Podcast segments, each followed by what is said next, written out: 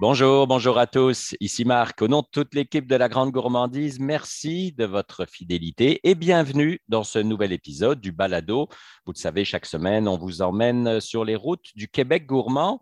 Et aujourd'hui, pour la 97e fois, on est sur les routes du Québec et on s'en va à Rimouski. On va rejoindre euh, notre invité. Bonjour, Jérôme Perron. Bonjour, bonjour. Merci de prendre du temps pour nous, Jérôme tu es copropriétaire de Ellipse Conservation et on peut dire que tu ne fais pas quelque chose d'assez classique qu'on voit au coin de chaque rue. Peux-tu nous dire en moins de mille mots, c'est quoi Ellipse Conservation? Bien sûr, on est euh, une entreprise d'économie circulaire spécialisée dans la réduction du gaspillage alimentaire. Donc, on récupère des denrées principalement en supermarché euh, pour en faire des collations grâce à une technique de déshydratation spéciale qu'on appelle la lyophilisation. Alors, la lyophilisation, ça veut dire que tu retires finalement tout ce qui est liquide et humidité de fruits et de légumes, c'est ça? Oui, ben c'est un peu comme la déshydratation, sauf qu'au lieu d'utiliser la chaleur, on utilise le froid et le vide pour, euh, enlever l'eau. Euh, ça nous permet de cette technique-là d'enlever encore plus d'eau que ce qu'on a en déshydratation. Euh, on a un produit qui est vraiment sec, vraiment croquant, qui va se conserver aussi là, très longtemps.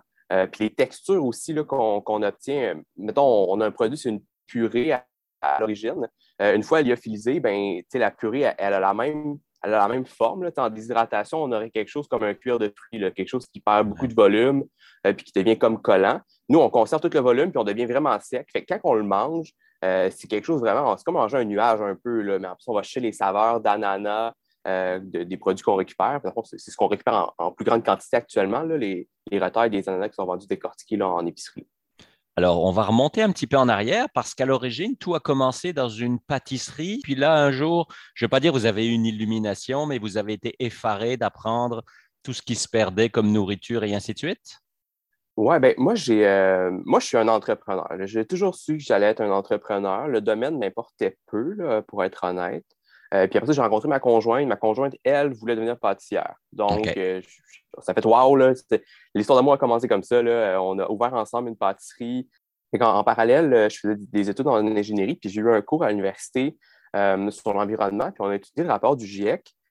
Je trouvais ça effarant à quel point on, connaissait toute cette information-là, mais qu'on faisait rien essentiellement pour, pour répondre à la situation.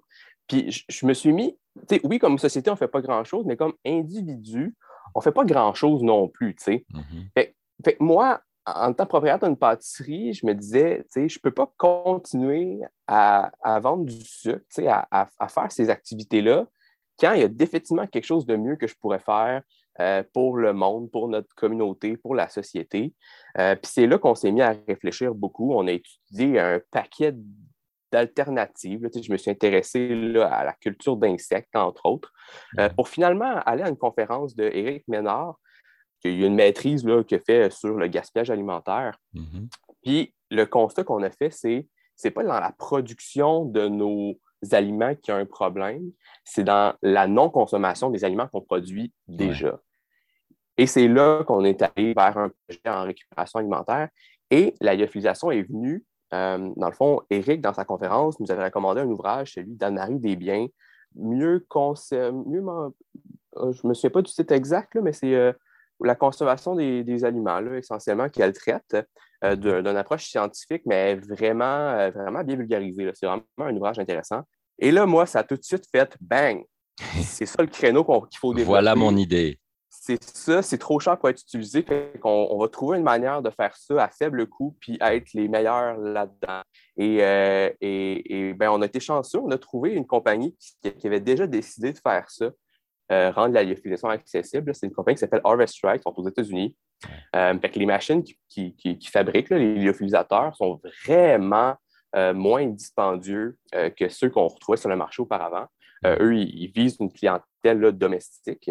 Euh, fait que nous, en utilisant plusieurs de ces machines-là, on arrive à avoir une production commerciale, euh, mais à des coûts dix fois moins élevés euh, que, que, d'acheter une machine qui était auparavant disponible.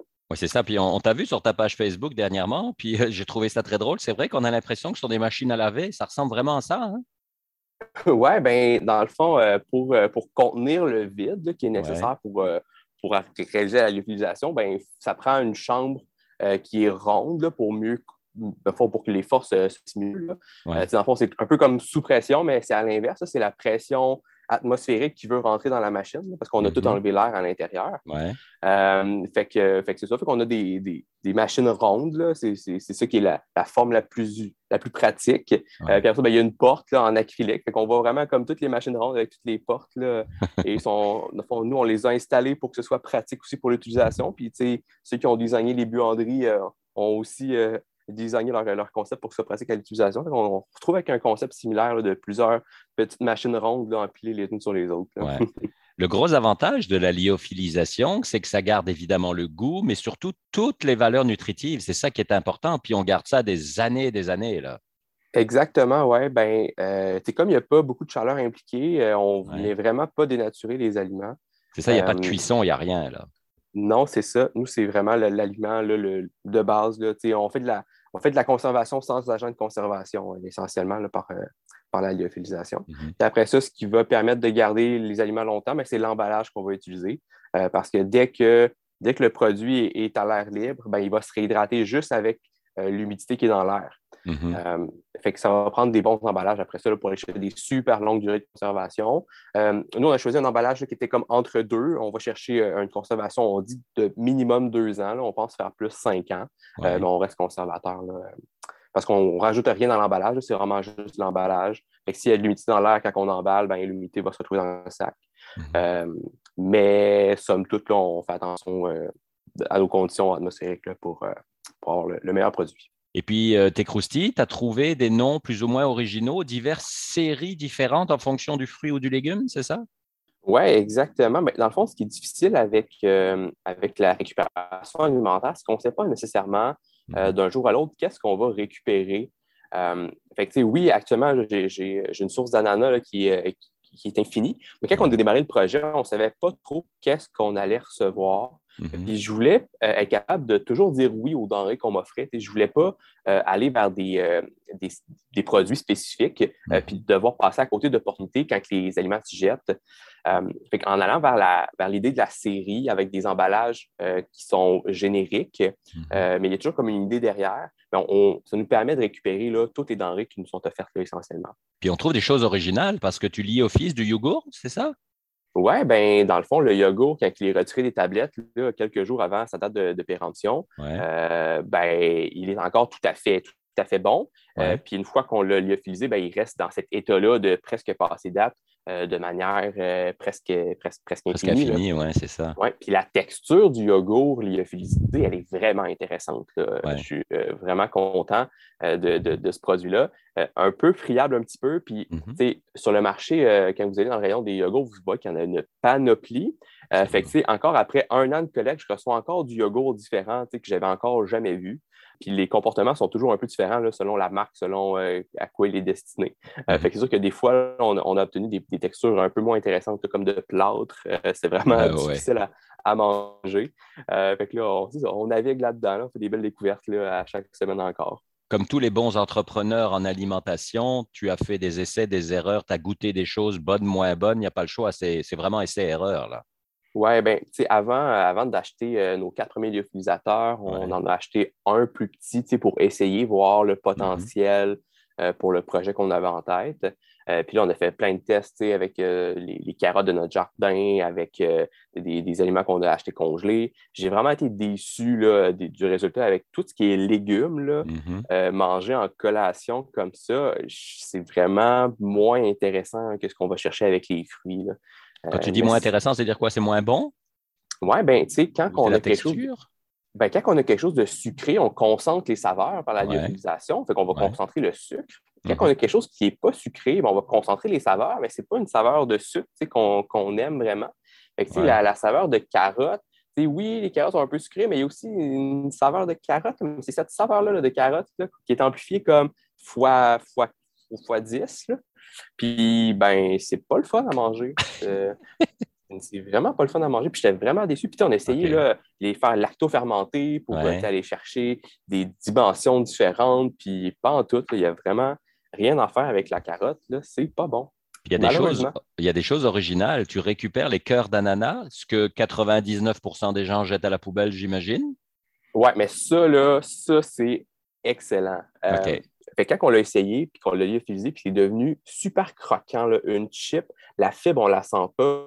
La saveur d'ananas, ben, elle est moins concentrée dans le cœur, mais une fois lyophilisée, elle est vraiment goûteuse. Euh, moi, je crois que c'est mon produit coup de cœur, le, cœur d'ananas tranché. Là, mhm. vraiment, euh, c'est une découverte géniale. Comme quoi, on peut être entrepreneur et un peu idéaliste et viser un monde meilleur, finalement? Bien, tout à fait. dans le fond, l'idée, c'est d'utiliser cette fibre entrepreneuriale-là pour faire quelque chose de bon.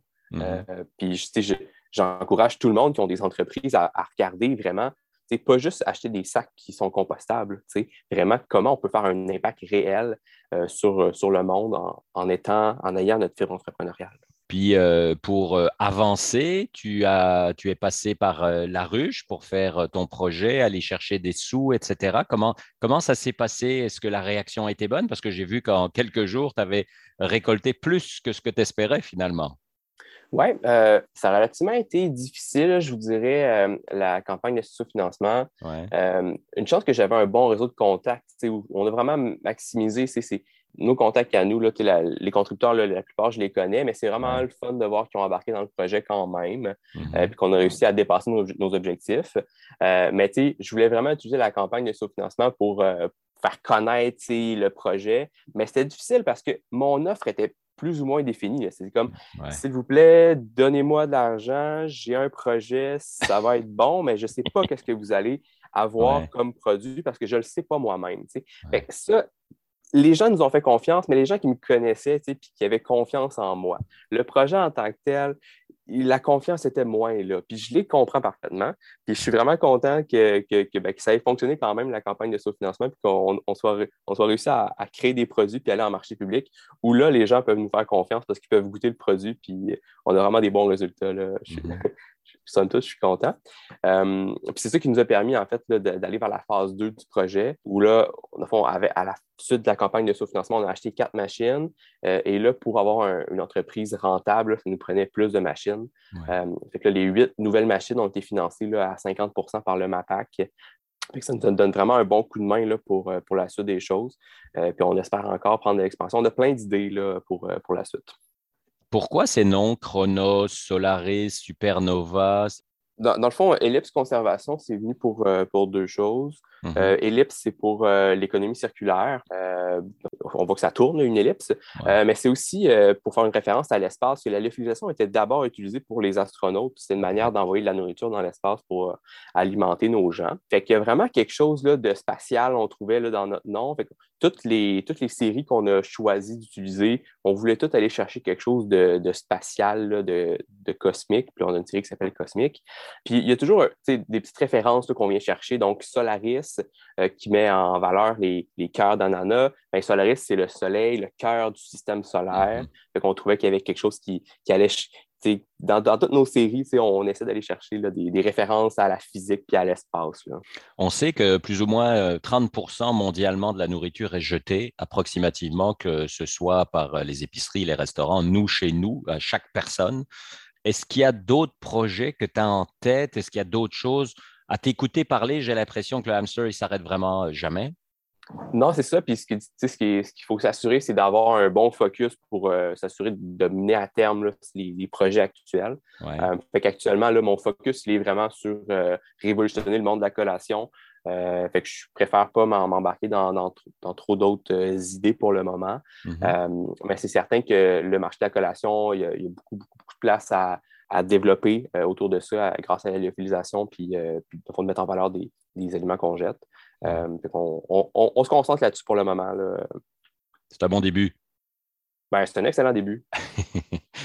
Question à 100 je les trouve où tes produits? Je vais en acheter. Je pense que tu as un site de vente en ligne, c'est ça? C'est assez simple? Oui, la boutique en ligne fonctionne super bien. Là. On livre partout au Québec là, gratuitement pour les achats de 50 et plus. Euh, sinon, pour la distribution, c'est encore très, très limité. Là, on est à Rimouski dans les deux IGA euh, qui sont notre partenaire principal qui nous fournissent la matière première. Euh, puis là, je suis justement en train de monter les listes de prix parce qu'avec les nouvelles machines, on va enfin être capable d'avoir la production pour sortir de Rimouski avec nos produits. fait qu'on travaille là-dessus. Là. En 2022, là, on vise d'être à travers le Québec. Là ellipse avec deux L, conservation.ca pour euh, découvrir un petit peu plus euh, sur ton beau projet, sur, pour acheter les produits, etc. Donc, c'était vraiment un plaisir de te parler, Jérôme. Pareillement, merci beaucoup. Merci Jérôme Perron et tu passeras le bonjour évidemment à Sophie qui t'accompagne dans ce, dans, ce, dans ce beau projet. À vous qui nous écoutez, n'hésitez pas à aller jeter un œil. Je vous le disais, ellipseconservation.ca, vous verrez toutes les informations, vous pourrez acheter les produits. Si vous avez la chance d'habiter pas très loin de, Rimouski, c'est encore plus simple pour aller euh, jeter un œil à, je ne vais pas dire à cette buanderie, mais c'est quasiment, ça ressemble à ça. Vous irez voir euh, sur, euh, sur Facebook. J'ai beaucoup aimé ta photo et, la petite remarque que tu y as mise parce que c'est vrai que ça ressemble vraiment, ça ressemble vraiment ça. Voilà, on se retrouve vendredi prochain, nouvel épisode sur les routes gourmandes du Québec. D'ici là, n'oubliez pas, mangez local. Bye bye tout le monde.